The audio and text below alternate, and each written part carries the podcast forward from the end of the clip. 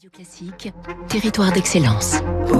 Donnons l'envie d'entreprendre au cœur des territoires. Avec la Banque Courtois, une banque du groupe Crédit du Nord. Fabrice Lundi, la voiture sans permis est de plus en plus tendance. Le leader européen est Savoyard. Exam, numéro un de la voiture sans permis en France et en Europe. La marque est née en 83 à Aix-les-Bains. Exam, héritière de la Rolla, dix ans plus tôt, qui tenait davantage du tricycle pousse-pousse ou du tuk-tuk. On est loin aujourd'hui de l'image ancienne des pots à yaourt pour personnes âgées sur les routes de campagne.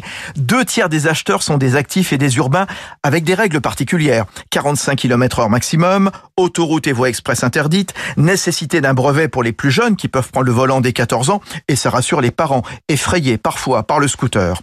Électrique ou thermique, la gamme de prix s'étale de 9 000 à 20 000 euros. 15 000 véhicules environ sont produits chaque année à Aix et à Chanas en Isère, équipement Bluetooth, connectivité, et pour certains modèles de la gamme Exam, bien malin celui qui saura faire la différence avec les petites citadines des constructeurs auto bien connus, mais sans être encore une vraie voiture. Philippe Collançon, son PDG.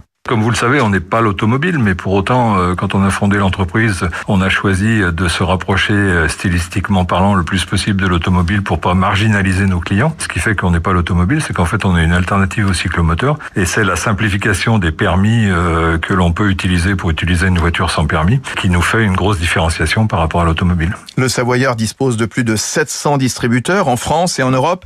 La moitié des ventes d'Exam se fait à l'étranger. C'était Territoire d'excellence.